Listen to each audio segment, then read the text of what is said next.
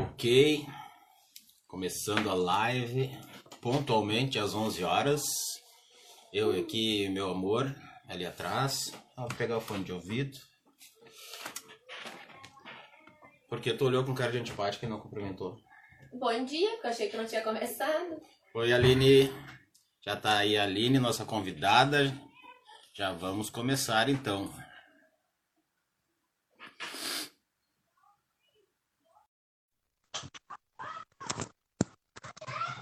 Marinalva, bom dia. Aline entrando. Oi. Tá sem som. Tem som? Agora tem. Tá. E aí? Tudo bem, querido? Tudo e tu? De verde da esperança? Verde na esperança. A gente tem esse compromisso, né, de trazer esperança, de trazer coisas boas para as pessoas e soluções. Eu acho que esse é o nosso papel nesse momento histórico, né, Paulo? Eu tô aprendendo a fazer isso, porque eu sou um bronquinha, né? Eu ligo a metralhadora e saio chutando o balde. mas, mas é um, um brabinho do bem, né? Pelo menos assim me reconhecem. Dá um oi pra Aline aí, linda. E aí, bonitona? Oi, Fernanda, tudo bem? Ah, tu não tá ouvindo ela, tá dizendo oi, Fernanda, tudo bem? É, tudo. Boa live pra vocês. Deu, já participou demais, né? Qualquer dia desse eu vou fazer uma live com ela. Ah, Vou convidar, né? Não sei se ela vai aceitar. Um na frente do outro, ou os dois, ou os Não, vai ter que dois, ser em outro ambiente, senão. Não, é, só se a gente fizer Ah, uma entrevista, assim, senão vai dar eco. Mas em princípio é um em cada ambiente. Mas é tanto amor que a gente trabalha junto o dia todo, assim, né? É, sei como é que é. Aqui em casa funciona assim também. Aham. É bom, né? É bom. Trancou a conexão. Daqui a pouco volta Aline. Eu tô com a cara inchada hoje. Bochechudo. Oi, voltou. Ó, o Upa tá aí com a gente, queixinho. Eu não sabia desse apelido. Aline, a tua, a É. tua conexão tá bem ruinzinha, né? Bom dia, Kleber, meu irmão. Tá trancando a tua conexão, né? Tá ruim? Tu tá no, no Puxa 4G ou no Wi-Fi? Deixa eu ver aqui. Olha aí, ó. Upa. Aham. Bom dia, Upa.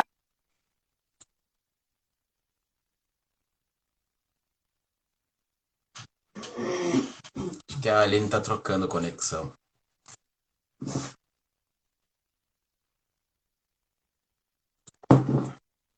Linda é tu, meu irmão. Esperar a Aline voltar. Enquanto isso, já vamos anunciando a live de segunda-feira sobre as perspectivas do, do. A Aline caiu, daqui a pouco ela volta. Vou falando aqui então. Perspectiva. Alguém me ligou aqui, desculpa. É, deixa eu-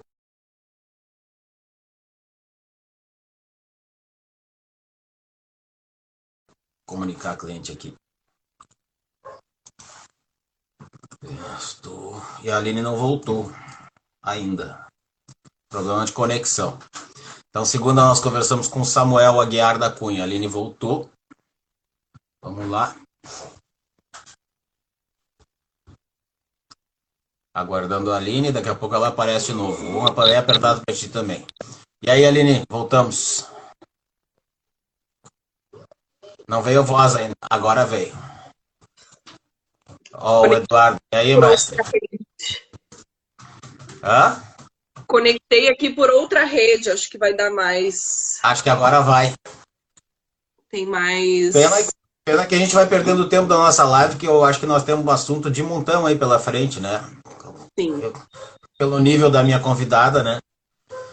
Ó, minha mãe tá aí. Oi, mãe. Vamos lá, Aline. Vamos falar então sobre liberdades e direitos sociais. Sim. Acho que. Como é que, como é que fazemos? Tu inicia? Não, vamos falando. Vamos, Falando. vamos ver. Vou te, vou te questionar. Tu acha que essa coisa de direito social é de esquerda? Não querendo entrar na política, mas Uhum. Não, os direitos sociais e nem os direitos humanos são de direita ou de esquerda, né? São direitos para todos. E acho que aí está a grande confusão. É, claro que a gente vem de um, de um legado, né, que se renegou esse, a questão dos direitos humanos, sobretudo no período da ditadura militar, e a gente não soube fazer essa transição e a Constituição Cidadã, a Constituição de 88 é um marco importante, né? Uh, mas a gente precisa construir outras balizas e esse momento deixa muito claro para todos nós, né? Uh, para que de fato o direito à educação, o direito à segurança, que são os temas que eu vou falar mais, uh, sejam de, de fato vistos como direitos sociais, direitos de todos. Acho que é uma grande confusão em relação a isso, né? É, quando a gente fala de segurança pública, por exemplo, que é a área que eu atuo uh, mais fortemente, é, há um entendimento que defender, uh, né, defender os direitos, é, defender é, uma prisão justa, né, para que se tenha, por exemplo, é, as audiências de custódia, para que se tenha. Hoje, 40% dos presos não passaram na frente do juiz, né? Isso é um absurdo. É, então, isso é, precisa ser revertido, precisa ser superado. E, e, qualquer democrata defende que, que esse é um, é um grande problema. Né? Bandido bom não é bandido morto, né? é bandido é, preso, é, com julgamento, né? E com possibilidade de ressocialização. Com vistas de, é isso, com vistas de ressocialização, né? Uhum. Nem bandido preso é, é, bandido bom é bandido morto, até porque se tu for falar de bandido, nenhum é bom, né? Mas nós estamos falando de ser humano, né? De uma pessoa que a gente quer ressocializar, né? E nem o direito, os direitos humanos são direitos dos humanos, né? Uhum. É, tá, virou um, um chavão, uma coisa preconceituosa, engraçadinha. CPF cancelado e por aí vai. Eu não sei, eu fico muito irritado quando eu começo a ler esse tipo de, de comportamento assim nas redes, porque eu acho que banaliza tanto a vida humana, né? Independente se é bandido ou não. É isso, né? Há um processo e acho que toda a sociedade acaba legitimando e pactuando com isso de banalização da vida. Isso está cada vez mais claro. Né? Por que, uhum. que escolheram o Bolsonaro? Por que, que o, Bolsonaro se elegeu? Agora a gente entende, né? E cada vez mais essa pandemia deixa cada vez mais claro esse processo, que é porque as pessoas compactuam com o que ele diz, né? Uhum. Com o que ele acredita. E, e ele sim, né? É, é, é, alguém que não tá, uh, não se coloca ao lado dos direitos humanos. É, mas não sei se tu percebe, muitas pessoas que, que não era por isso, estão uh, enxergando agora passado um ano e pouco de governo. Uhum. E começam a dizer, não, só um pouquinho, não foi nisso que eu votei, né? Não era isso que eu queria. E isso está acontecendo bastante, assim. Uhum. Eu não sei se tu enxerga como eu que a sociedade começa a abrir os olhos devagarinho, assim. Uhum. É, eu ainda não estou vendo, embora tenha começado aqui o papo dizendo que eu queria trazer boas palavras, esperança, ainda não vejo esse. É difícil, né? Sabe? Eu não vejo pessoas fazendo uma meia-culpa, compreendendo o processo. Um, talvez algumas pessoas compreendam, né? Mas eu acho que publicamente manifestar isso para ganhar um corpo, para a gente pensar num, num, processo que é o que a gente acredita de impeachment, né? Uh, ainda é muito, está muito longe. É, né? É, é eu quero crer que não, mas é a, a razão está me levando a isso. É, é, é tá longe ainda. É, as pessoas dizem não tinha opção, né? As pessoas que eu converso, pessoas próximas que votaram no Bolsonaro e que agora estão vendo aí responsabilidade em relação a essa pandemia, dizem, ah, mas não tinha opção. Então, de fato, compactua com aqueles valores, né? A gente, naquele momento, em 2018, estava numa, numa situação de entre civilização e barbárie. Essa era a escolha. É, mas eu acho que as pessoas não estavam enxergando isso. Talvez tenha sido bem didático o que aconteceu. Do tipo, olha, a gente, a gente que estava... Eu, eu, sabe, a gente já conversou sobre isso, eu não sou um cara de esquerda. Eu sou um cara de uhum. centro. E atualmente cada vez mais centro-esquerda, porque estou sendo empurrado para a esquerda, não tenho alternativa. Né? Na esquerda eu acredito, eu, eu encontro os valores que eu estudei, que eu me preparei, que eu adquiri durante a faculdade ou durante a vida, né? Porque também a gente vai se moldando, né? E os valores humanos eu não tenho como. Pô, minha faculdade é uma faculdade de humanas, né? É, eu jurei que eu ia proteger essa Constituição cidadã aí, né? Eu jurei para receber minha carteira da ordem. Então, professor Iponema era um velhinho de, que, que ensinava segurança privada. Não sei se vocês já ouviram falar do Iponema. Ele era coronel da brigada. E ele dizia: o que a gente que sai daqui não volta. Então, cuidem o que vão falar, né? Então a gente eu começo a re, reverberar coisas diferentes, né? No momento que tu começa a aprender. E talvez eu as acho... pessoas estejam aprendendo. É, talvez. Dolorosamente. É, talvez. e a gente tem aí, hoje está completando, eu, por exemplo, estou completando dois meses de confinamento, de isolamento, mas isolamento sério, né? É, isolamento... não aguento mais. Ontem, ontem eu tive que levar uma máquina para uma familiar em Canoas e buscar lá na Juca. Ah, foi uma banda tão boa de dar. Eu e meu cunhado, meu cunhado de mau humor, mas o fato de atravessar a cidade, assim, de, de ver coisas diferentes, foi tão bom, me energizou tanto. Então, realmente é um dos paradigmas, assim, que vamos quebrando, né? É, a gente precisa da rua, a gente precisa das paisagens, a gente precisa uh, ter vento na cara, né? Uh... E com o trânsito do jeito que tá, então, é um sonho, né? É um sonho. Dirigir né? com trânsito baixo na, na Cavalhada, na, na Cis Brasil, na Sertório, sem é precisar parar. É maravilha. É. Exatamente. Mas, mas prosseguindo, quando tu falou. Tem a questão da experiência, sabe, Paulo? Ter tido uma, uma, uma experiência assim de vida, por exemplo, aí falando um pouco da minha, né, da minha experiência, eu tive uma, uma vivência né, nas, na periferia de Cachoeirinha. Uh, morava em Porto Alegre, nasci em Porto Alegre, eh, nasci no Hamburgo, logo vim para Porto Alegre. Uh, e com 13 anos fui para Cachoeirinha, passei minha adolescência toda e só voltei quando ingressei na URGS, né? E, e foi um momento bem complicado, assim, economicamente para minha mãe, e, e, a gente então viveu numa, numa comunidade, né, numa vila em Cachoeirinha, que é bem conhecida, inclusive, né, que é a Grande Esperança. Uh, então, por bastante tempo, assim, eu convivi com pessoas em situação de vulnerabilidade, né, uh, meus amigos, né, participava do CTG, participava uh, de um grupo de danças, enfim, convivi também com a morte, né, com a questão dos homicídios, a violência doméstica também fazia parte. Talvez por isso eu tenha escolhido a área da segurança pública, né? Sim. Uh, e então, assim, com certeza essa, essa experiência de ter vivido uh, na periferia com o diferente me traz empatia, né? Faz eu é, é uma necessidade a empatia para eu ter uma socialização, sobreviver num espaço uh, né, de extrema desigualdade e vulnerabilidade, pobreza, enfim, né? Tu tá falando de coisas que... tristes e eu tô sorrindo aqui, é porque eu tô olhando as mensagens, entrou o Tuyo, meu filho, agora. Ah, eu vi o Tuyo ali. Entrou outra, outros amigos, aí eu vou sorrindo, mas continua. Eu não tô rindo da tristeza. É, Só para deixar claro.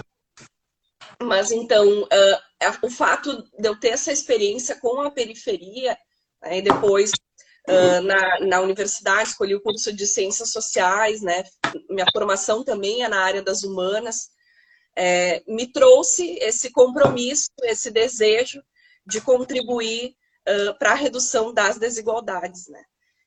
E, então, eu acho que também condiciona muito é, é, a questão da experiência, da formação, do lugar onde se vive, de onde se vem, né?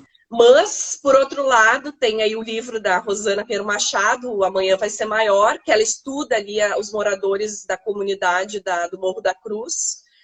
Ela explica muito bem por que, as pessoas da periferia votaram no Bolsonaro, né? Uh, muitas das suas queixas, das, dos, dos seus, das suas necessidades, anseios não foram atendidos, né? E o vizinho ao lado era atendido, né?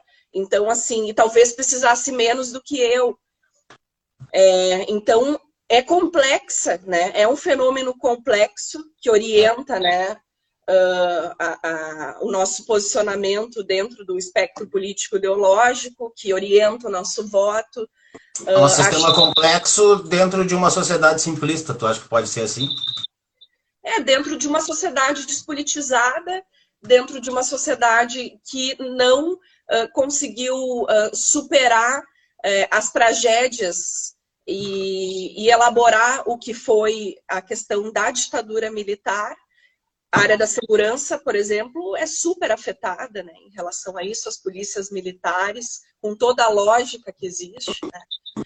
E há um pleito fundamental na segurança pública, e o Luiz Eduardo Soares, que é uh, um dos maiores da, da, nossa área, que escreveu uh, uh, o roteiro do Tropa de Elite, enfim, que é do Rio de Janeiro, né, fala em desmilitarização da segurança pública, né, desmilitarização das polícias. Inclusive, acho que é o último livro dele, ou o penúltimo livro dele. Né. Será que isso é possível, Aline? Teria que ter mudanças constitucionais, né? é, para que isso. Pois é, e dentro disso que, que, que eu queria falar contigo também. A Constituição Nova. Ó, Paulo Dias, tudo bom, meu irmão? Advogado, grande advogado trabalhista. A Constituição Nova ela veio como um contraponto ao sistema ditatorial que a gente vivia, certo? Então, ela de certa forma ela tem um, uma majoração dos direitos sociais, uma majoração da, das liberdades, né? Sim para fazer contraste com o que a gente vivia. Então, isso, tu acha que pode ser uma onda que chegou e daqui a pouco ela vai ter que voltar um pouquinho? Uma onda que e chegou é... no tu diz. No sentido de, eventualmente, é, eu não quero usar o termo exagerar, eu acho pesado, mas eventualmente isso. Né? Ter feito um contraponto muito forte, severo, ou daqui a pouco a gente não estava preparado para isso e ainda nós vamos chegar a atender a Constituição Cidadã, que não é atendida ainda. A gente não pode arredar o pé, né? E tem que reforçar a Constituição. É, acho que isso está em jogo hoje também, né? É, é um grande, foi construída, é, né, uma sociedade construiu, né, o campo progressista é, constituiu, construiu, legitimou e continua legitimando essa Constituição, né? Uh, não acho que a gente tenha que arredar o pé, bem pelo contrário, mas acho que a gente precisa reconstruir uh, a linguagem, reconstruir uh, as relações, né? E, e, trazer aí com a grande mídia, as redes sociais, né? Democratizaram com certeza uh, o conhecimento, né? Uh, mas a gente precisa construir uma outra pactuação com as grandes mídias, construir outras. É, era nesse ponto que eu queria falar, porque hoje, hoje tu vê o contraponto das pessoas, ele, ele ataca os, os, direitos que são deles mesmos, né? O constante tiro no pé, aqueles que, que têm muita raiva do que não está funcionando, né? Mas uhum. querem destruir e aí destrói junto o que funciona, né? Sim. O progresso que a gente teve, talvez é esse ponto que eu quero chegar e por isso eu usei um exemplo tão drástico. Será que nós teríamos que diminuir direitos? Mas é, é essa visão que a gente está tá recebendo, né? Então, nesse sentido que eu queria chegar, assim, de a gente aprender, então, daqui para voltar um passo para reaprender e não para destruir, né? É, eu acho que a gente tem que aprofundar o acesso à garantia dos direitos. Uh, o direito à educação, por exemplo, é, que agora é a área mais afetada por essa pandemia, nunca foi uh, de fato completo, né? E, e então cedo não vai ser, né?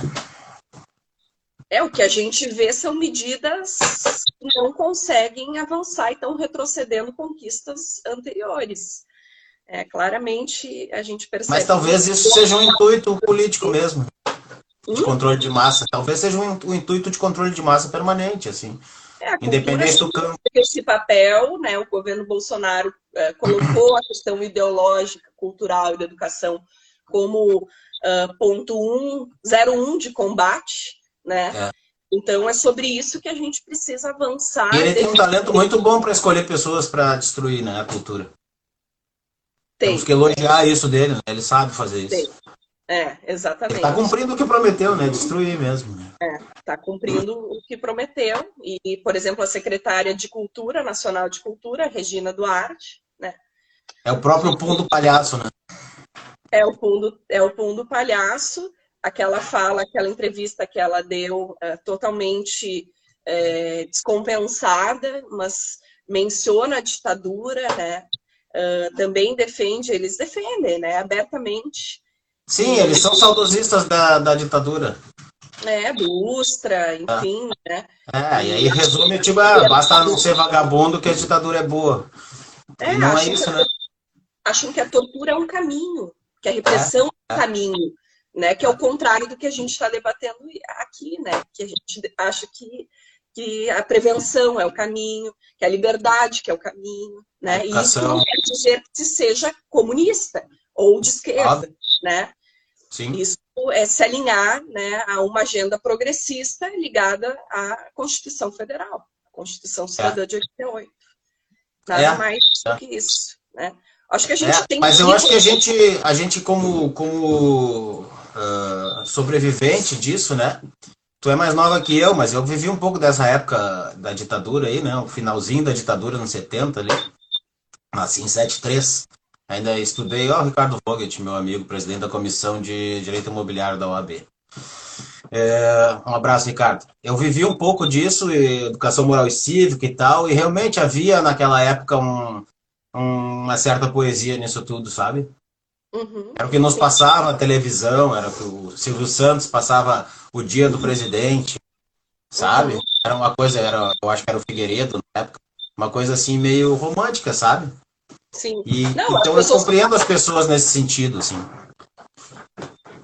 Sim, eu acho que tem uma ideia também de que era mais seguro, havia segurança pública, havia possibilidade. Era, né? Porque alguns problemas sociais foram agravando, agravaria também, eu acho, porque as pessoas eram porque as pessoas eram silenciadas, porque havia muita Ah, mais isso, mais isso. isso e ninguém ficava sabendo, né?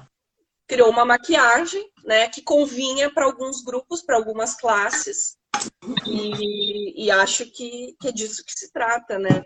E como é fácil, né? Como é arriscado de voltar, né? Quando é que a gente ia imaginar que a gente ia ver um, alguém do governo mandando um repórter calar a boca de novo, né? Uhum, exatamente. Como a gente viu o Newton Cruz fazendo, né? É, exatamente. E... Um absurdo, é uma coisa meio assustadora até. É.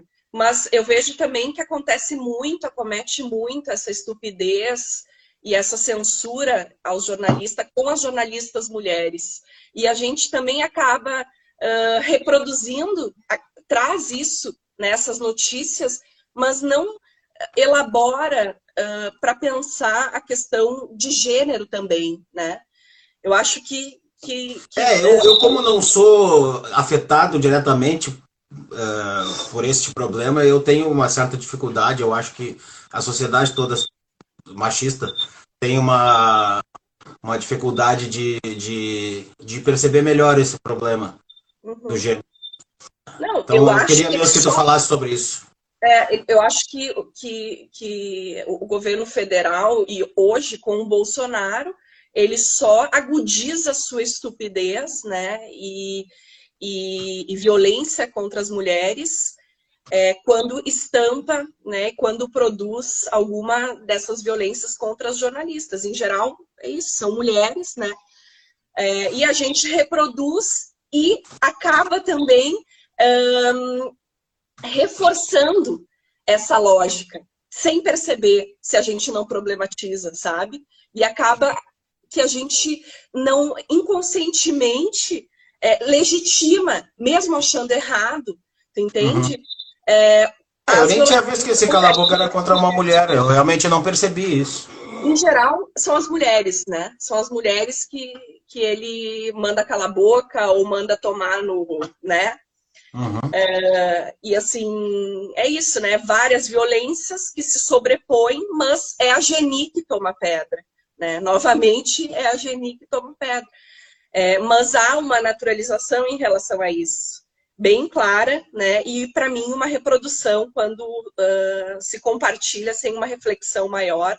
Portanto, não há um avanço para a desconstrução uh, desse tipo de prática. Entendi. É assim que, que eu penso, né? Bom, uh, estouramos os feminicídios no Brasil, estouramos os feminicídios no Rio Grande do Sul, né? Paulo, ontem estava ali o vice-governador e secretário de Segurança, o Ranolfo Vieira Júnior, trazendo os dados, né? Uh, no mês de abril, aumentou em mais de 60% os números de feminicídios. Olhando os números absolutos, saímos de 6 para 10 feminicídios, com redução uh, das notificações, dos registros uh, no âmbito da Lei Maria da Penha de violência física uh, e de outras violências. Quer dizer, há uma subnotificação muito grande, né, poucas chances de prevenção nesse momento, porque o Estado não conhece os casos. É, todas as mulheres que morreram não tinham acionado a política, portanto, a, a política. Polícia. A polícia, portanto, não tinha medida protetiva, não tinha uh, a patrulha Maria da Penha, uh, não tinham proteção.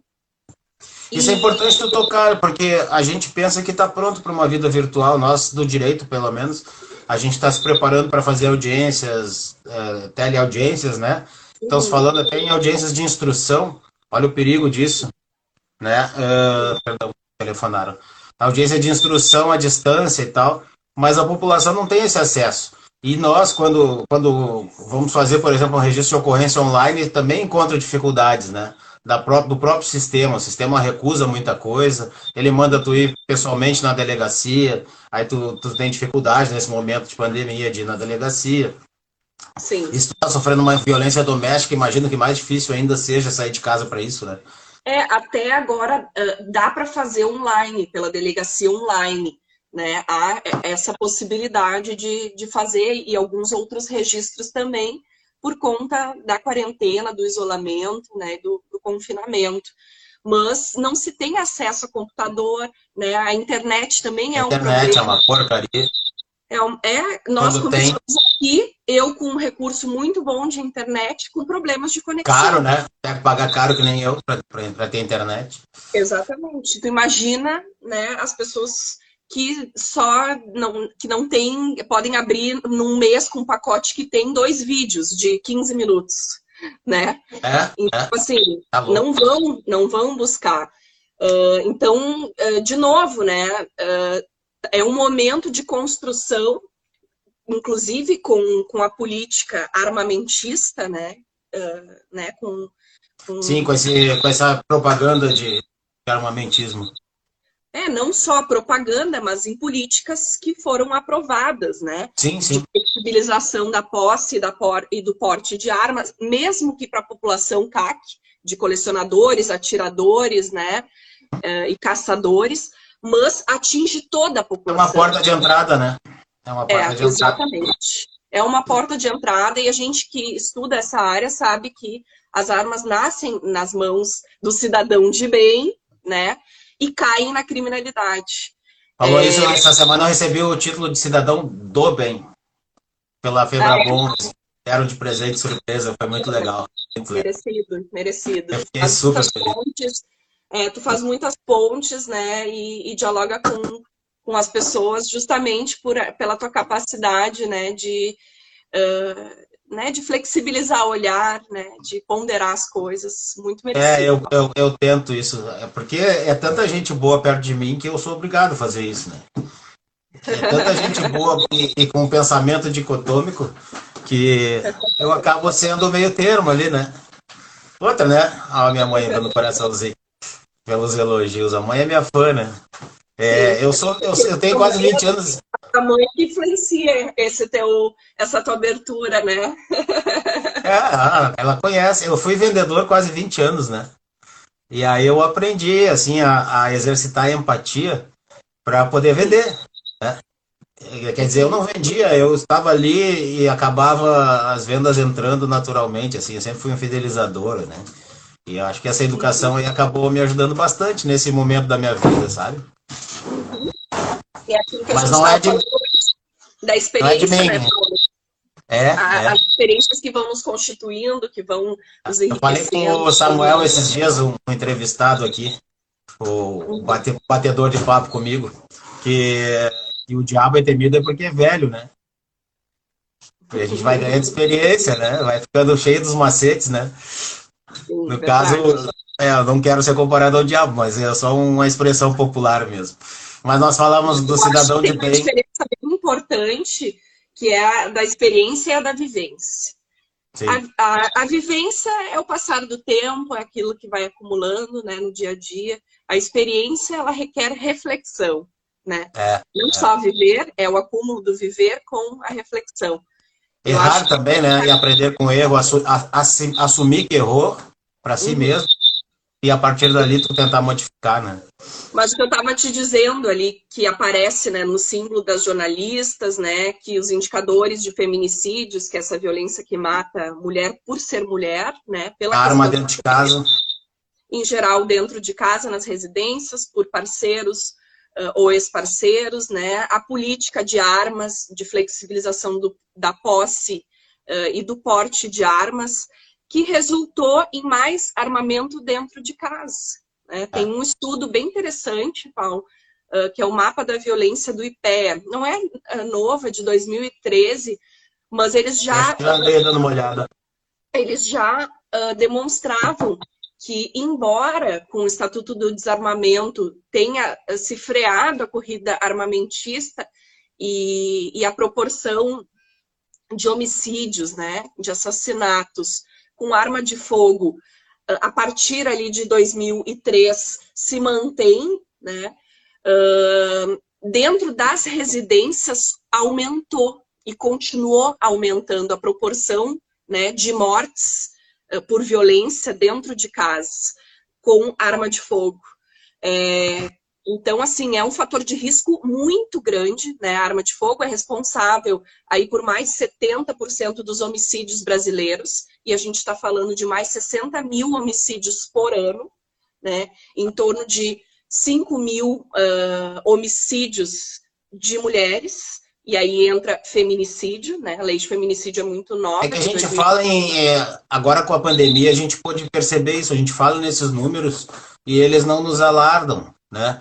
Mas se tu colocar a foto da pessoa na frente, a gente consegue enxergar o que é isso. A gente está apavorado com 10 mil mortes da pandemia no Brasil. 60 mil homicídios por ano. 13 mil mortes. 13 já, né?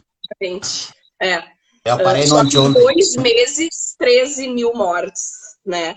É, não, mas eu tô falando em comparação de número, 60 mil é a demais. A é vai matar mais do que mata por homicídio no Brasil, que é o Brasil é o campeão mundial de homicídios, né? Tem uma Sim. lógica na América Latina que, obviamente, uh, uh, a gente tem 8% da população global e 38% do, dos homicídios. Quer dizer, tem um problema de violência, de violência letal na nossa região. Né? Uh, e isso também vai ser, sobretudo no Brasil, os outros tomaram medidas muito mais drásticas, a Argentina, por exemplo, muito mais eficiente, efetiva, mas vai. Sim, nós temos exemplos próximos aqui de eficiência no é. combate à violência. Tem previsão de 100 mil mortes, né? Com, com a gripezinha do Covid-19, né? Nossa. Então, assim, realmente é muito sério. Mas falando em banalização da vida, que era aquilo que tu dizia no início, né? Uhum. Um, que acomete muito, né? As mulheres, né? E vários outros grupos, as juventudes negras das periferias, os indígenas, né? Enfim, mas o que eu tenho percebido, assim, sobretudo acompanhando o meu filho uh, em diálogos uh, pela internet, em, uh, na aula, em matérias e falas de alguns políticos, é, enfim, a questão de que, ah, mas a pessoa já ia morrer mesmo, né? Olha a idade dela. Há aí um, um processo, que era o que tu dizia, né? A gente precisa ampliar os direitos, né? Ou o que, que a gente tem que fazer, né? Então, aí, com essa fala, com essa representação, a criação de uma realidade ainda muito pior em relação à banalização da vida. Quer dizer, umas valem, outras não, né? Sim. Os velhos valem menos do que os outros. Né? Uhum. Quer dizer, os velhos podem morrer. Né? Não interessa os 60 mil olhar vidas atrás desses números, porque quem morre, Paulo, é o jovem negro das periferias, né? que não tem escolaridade, que não está na escola. Né? Uh, quer dizer, então, assim, há uma seletividade do sistema penal nesse processo como um todo, é que é esses jovens aí não morrem, né, Aline? Eles têm, o C... eles têm o CPF cancelado, né? É, o CPF. Eles não morrem, eles têm com a CPF cancelado. Isso aí é gente que a gente não quer ver, né? É, mas que com a pandemia trouxe mais visibilidade, né?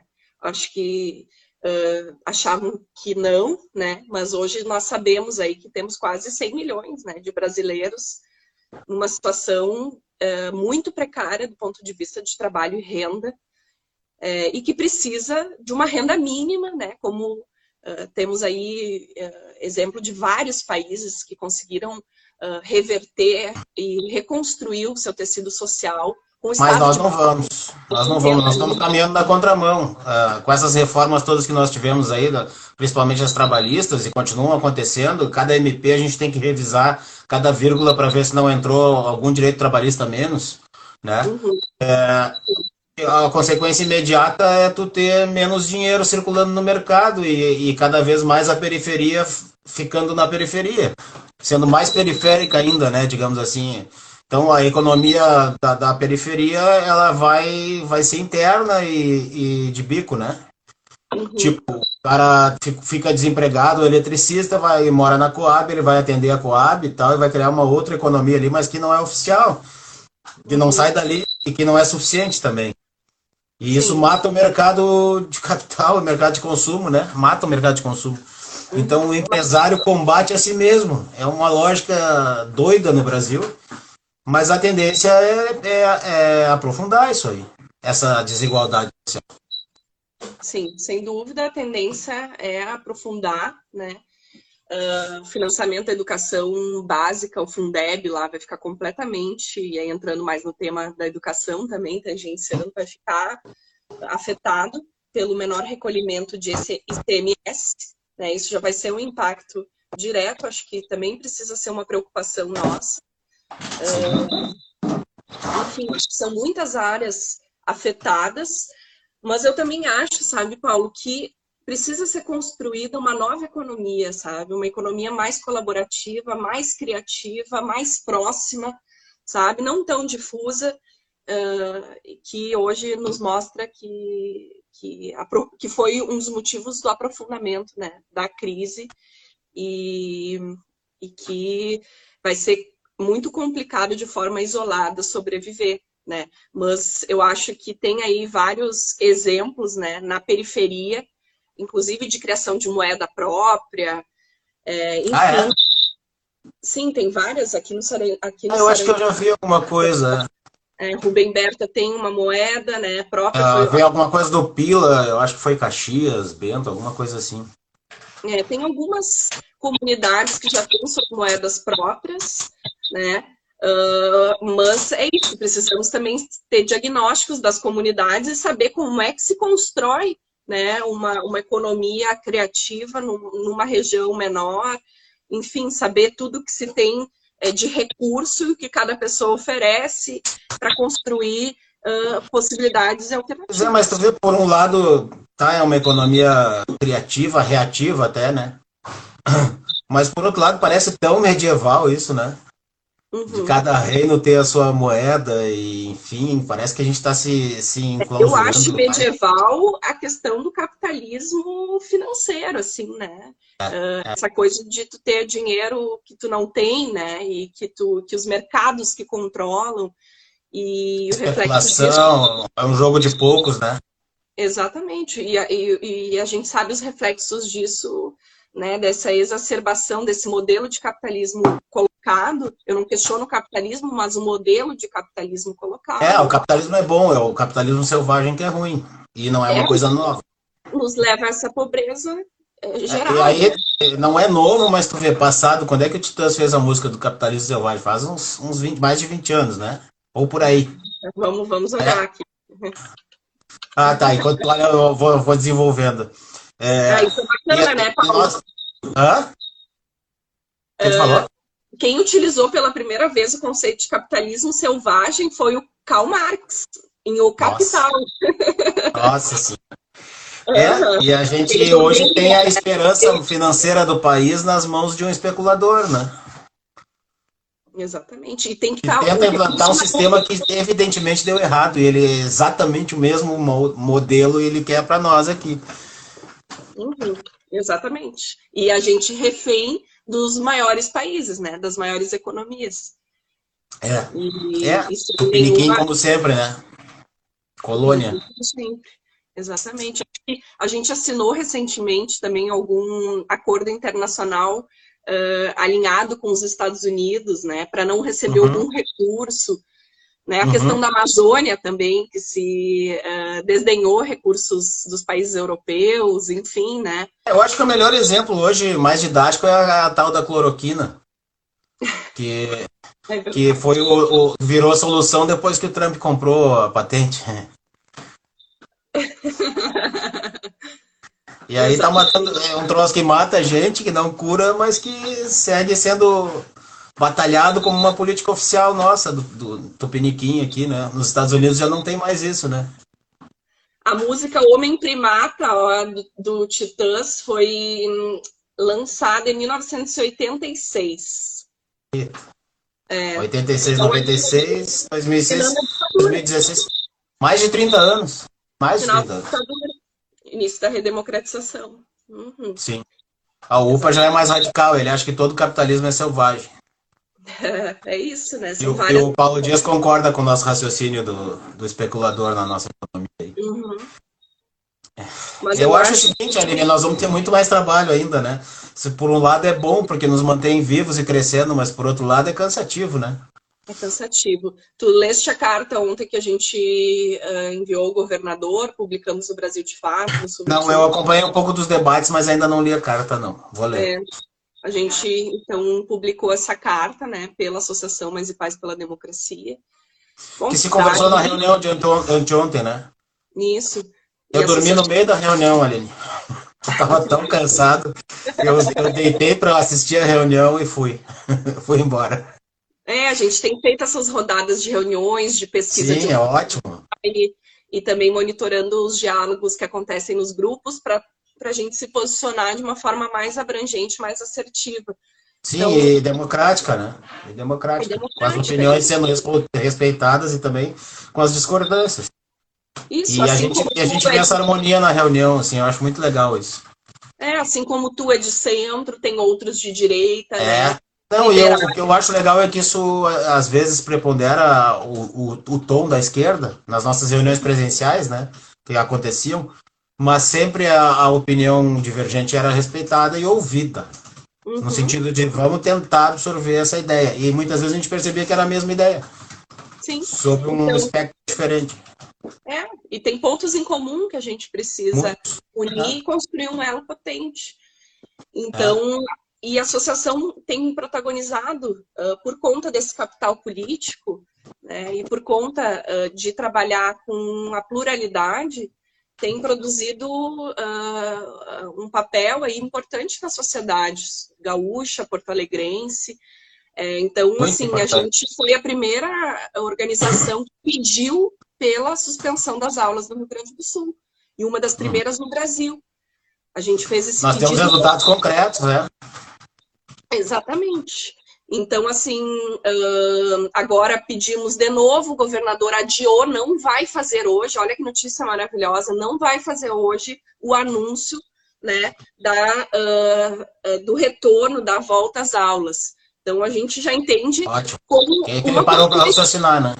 É, a gente quer uma reunião com o governador, quer uma reunião com o vice-governador, com o secretário, com a secretária adjunta de educação, é, porque a gente uh, quer, olhando as evidências, como eles têm trabalhado, com indicadores, né, com base científica, com a, a universidade, a gente quer entender como né, poderia, nesse momento, uma volta às aulas segura que prezasse pelas vidas, né? É... Minha irmã lá dos Estados Unidos. A tua irmã? É, Ana, Ana Cordeiro, lá de, direto de Miami. Miami a não, Ana... é Fort Lauderdale. A, a Ana. Ana não. A Ana. Ai, que é. bacana. Beijo, mana. Saudade. é... Então, Continua. assim, né? Uh, uh, a gente precisa mostrar, assim, alguns dados, né? Não temos um protocolo de saúde, nenhum protocolo pedagógico, nenhum protocolo jurídico, né? Quem vai se responsabilizar por uma criança que contrair o coronavírus nesse processo, é, ou um professor, né? Uh, e que tiver complicações ou, ou vier a, a óbito, né? Então, assim, como é que vai acontecer esse processo? E quem não se sente seguro para estar em sala de aula presencial, pode... Meus filhos não vão. Pode liberar as aulas, meus filhos não vão. É, e a metade, com as pesquisas que a gente está vendo, metade não libera este ano da associação. E nós somos no mínimo, bem No mínimo metade. É, é. É, no mínimo Não, eu metade. acho legal o nosso método. Me lembro que eu fui numa reunião com a Gabi, a Gabi Furiosa, no gabinete da, da vereadora a comandante Nádia, né? Que é diametralmente oposta às nossas ideias. E nesse ponto até eu louvo ela ter nos recebido com cordialidade, né? Ela é amiga do meu pai. É, não sabia, eu não sabia de, eu sabia que ele se conheceu, não sabia que era amigo e tal, mas mas a gente esteve lá e conseguimos ser ouvidos, né? Uhum. Por coincidência, meus amigos da OAB, da Comissão de Direitos Humanos, estavam lá também. Acabou sendo bem confortável para mim a reunião, né? Mas, que assim como a gente foi na Assembleia, a gente vai nos gabinetes. consegue ouvir, né? Mas escutou, que bom, né? Ela foi uma das responsáveis pela Patrulha Maria da Penha, que nós falávamos. Então, para nós é uma surpresa ver a- que ela hoje se coloca, né, como extrema direita, radical, defensora do escola sem partido, né? Que Talvez é o militarismo exacerbado, não sei.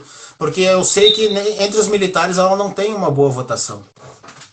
Então eu, eu não, eu, eu também tento entender por que desse radicalismo. Que eu saiba, o pai dela, que, que também era militar, e não era dessa linha radical assim. Talvez seja resultado da política do nacional, é, extremista. surfando numa onda. Tem um público, né? Tem aí eh, 10, 12% que eh, acha que é com endurecimento, que é endurecimento penal, que é com repressão, se vai ter uma sociedade harmônica, né? E, e que garanta o, o, o status quo de quem já tem privilégios e benefícios, né? É disso que se trata. Abertamente falando, é isso, né? E junto Então, com assim- essa turma tem uma turma do, jocosa, tipo o Valtinho, né? Jogando com a vida, brincando com a família, com, com, com um membro da aquele família simulando a dele- morte. Aquele Ah. vídeo dele debochando da morte, que era o que nós falávamos ali, né? Como é, que, como é que no meio de uma pandemia se faz um vídeo com uma música debochando da morte? Ah, tá comemorando o quê? Né? A sua vida não vale nada? Qual é a graça daquilo ali, né? agudiza- Tu É a agudiza musiquinha. É, Meus filhos, no dia da live do, do Alok, ele Uhum. tocou essa musiquinha e. a Fernanda, Ah, oi, Fernanda. Fernanda, amiga nossa que trabalha com a gente. Um beijo. Fernanda. Beijo, Fernanda. A Rosana também, Renata, ah, a Renatinha lá da OAB, minha querida amiga, qualquer dia desse eu vou fazer uma live com ela também. Ah, o Alok tocou aquela musiquinha e tal, e as crianças vieram dançando com uma almofada e tal, mas elas são, são crianças, né? Uhum. Acham engraçadinho na internet e tal, agora um vereador, pelo amor de Deus, né? É. Não dá, né?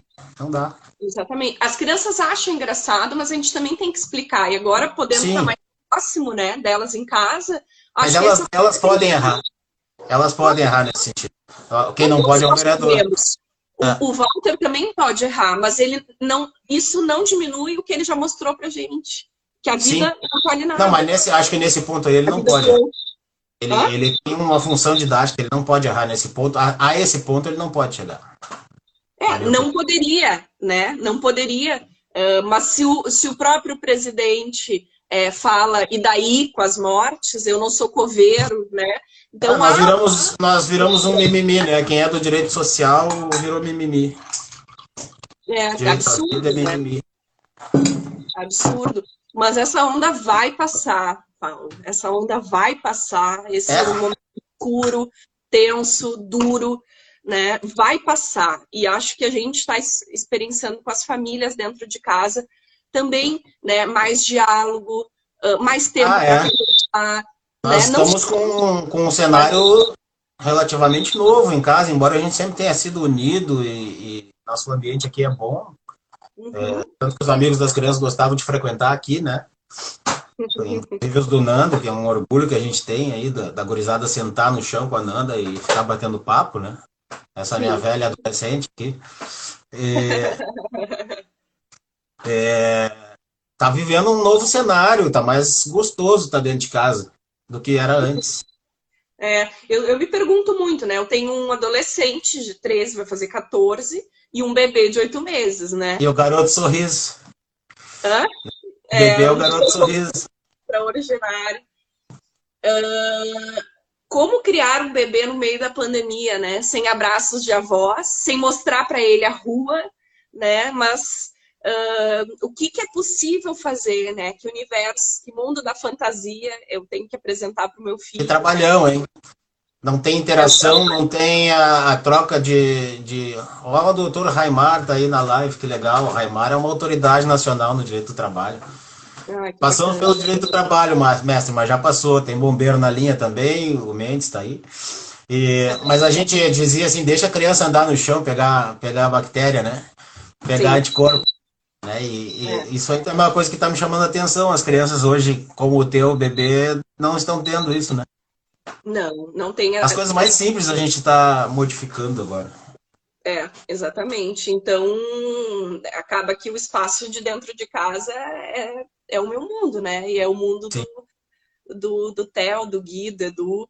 E a gente está tentando ressignificar, construir, uh, né? construir fantasia, construir né? sonhos nesse espaço. E, e tentando, assim, em alguma medida, é, aprofundar assim o quanto a gente se conhece, né, os nossos valores, o que, que a gente quer, né, coisas que não estavam bem discutidas, a gente está num processo de discussão assim maior, né, uh, aqui na família. Ah, o teu guri já é quase um adulto, né? Sim, exato, é 1,80m quase. Nossa Então eu acho que eu, eu imagino quão interessantes são as conversas aí. Sim. Aqui muito... a gente tem uns papos bem legal. É muito interessante. Politizada é politizada, assim, não no sentido de política partidária, mas no sentido de, de debater a vida, sabe? Sim. Ah, sim. Conversar abertamente sobre os assuntos é muito bom. E tá mostra as muito... da gente, né? Uhum. Eles, eles vão mostrando o que a gente naturaliza, não percebe. Eu é. acho muito bom. Muito bom. Sabe que o negócio de nenês eu não sirvo para professora domiciliar, assim. Não, não, não eu acho que essa ideia morreu na sociedade, ninguém mais quer o homeschooling. Sim, né? Não, agora os caras, os caras que queriam mais não querem mais, né? não, pelo amor de Deus. Porque realmente trabalhar com criança gritando e. Né? Não, mas tu, tu, imagina, se a gente tem dificuldade de trabalhar em casa, de se adaptar a um ambiente novo, e, enfim, Imagina a criança. Para mim tem essa questão de ir para a escola tem um tipo uma chavinha que liga e desliga, né? Tá, vou para a escola, é meu momento de obrigação. Agora em casa o teu cérebro tá ligado no descanso, no lazer, na brincadeira, no amor e não em estudar e trabalhar, né? É, então é não, é uma restrição mesmo. E acho que é fundamental estudar, né? Estudar em casa, ter uhum. um ambiente propício, poucos podem ter, né? É uma parcela mínima da sociedade e a gente tem é, consciência disso, mas mesmo nas condições ideais uh, aqui, dá problema na internet, tem conteúdos que eu não sei explicar para o meu filho, a quantidade de conteúdos que eu tenho que explicar extrapolam é. o tempo. O colégio das crianças está sendo despejado tarefa, mas, mas não tem ninguém ensinando, né? Então tem que eu e a Nanda se lembrar de como é que a coisa era, muita coisa a gente não lembra mais. Né? É, faz muita falta a pedagogia, o professor, a sala de aula, essa socialização que acontece, né? Uhum. Esse corpo a corpo. Mas, enfim, eu acho assim, também uh, agora a gente pode, uh, em alguma medida, é, não ficar mais como muitos ficavam acusando os professores, né, de doutrinadores, enfim. Uhum. Então, é, agora... dá para enxergar uma, uma outra realidade, né? agora dialoga com seu, com seu filho, tenha tempo para seu filho, explica. Mas será que, será que, que essa parcela, será que essa parcela mais radical da população vai conseguir aprender com isso? Esperamos. Ah, temos trabalho, temos trabalho, Raimar. Raimar é outro camarada aí de muita consciência humana. É isso, que papel que a gente tem, né, Paulo? Olha a live que a gente está fazendo, tentando construir diálogo com as pessoas. Aliás, né? os guris aqui são fãs da, da, das lives, né? Eles dão maior apoio. Que legal. Não, Queriam que eu fosse político, eu fora. Especialistas em vídeos. É. é. Temos que nos encaminhar para o final, minha querida. Falta cinco minutinhos para cair. Ah, tá. Daí cai mesmo? Cai geral? Cai, é, quem derruba é o próprio Insta. Bom, falando em direito social, em liberdade, né? A gente que está na Associação Mães e Pais pela Democracia uh, tem defendido muito fortemente a liberdade de aprender, de ensinar, né? Que são direitos constitucionais ligados a esse direito social, à educação, é, é, liberdade de cátedra, pluralidade de ideias. Portanto, nós somos contrários, né? A escola sem partido e todo o processo que gera aí um patrulhamento ideológico, que exclui, né, e que interfere num clima eh, positivo de aprender e ensinar. É, então, nesse sentido, né, a gente... ocorreu uma coisinha agora, que essa questão da escola sem partido, para mim tá parecendo que nem a questão da bandeira verde e amarelo, de se vestir de verde e amarelo. Porque, na verdade, o que nós queremos também é uma escola sem partido. Só que não é o que está sendo defendido com esse nome. O nome é, nos, é furtaram, ótimo. nos furtaram o nome, como nos furtaram a é roupa ótimo. verde e amarela. É, o nome é ótimo, mas só que é. não é o que não é o que É mentira.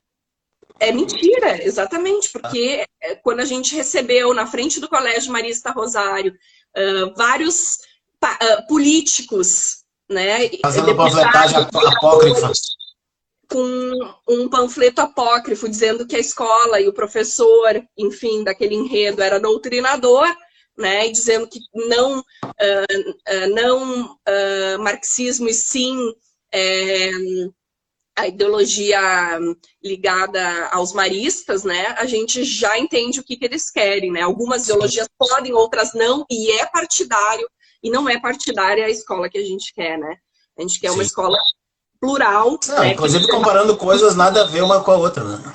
É. Então, assim, ah, hoje é um dia da gente falar a dia Enem. Tá? Hoje é 15 de maio, é a campanha nacional, é o nosso compromisso. Vou botar a hashtag a dia Enem depois. Com esse Detalhe tá, o vídeo já está no canal, viu? Tá, Detalhe eu já disponibilizo e te passo o link. E por que, que a gente defende o adiamento do Enem? Porque 58% das casas não têm computador, 66% das casas na zona rural não têm acesso à internet, 59% das classes D e E não navegam na internet. Então, adiar o Enem é uma questão de justiça social. 87% dos alunos do ensino médio estão nas escolas públicas, Paulo.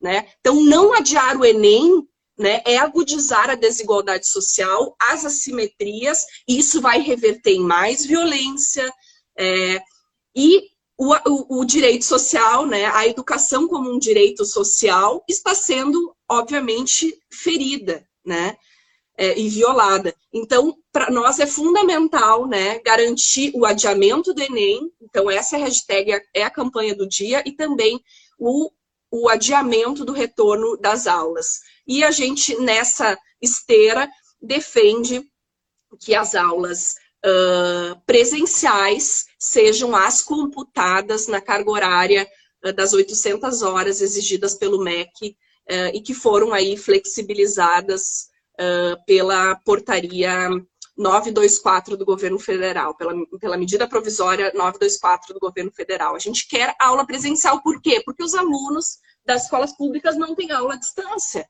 né? Então, assim, é muito fácil eu, tu tem dois filhos em escolas públicas, né? Três.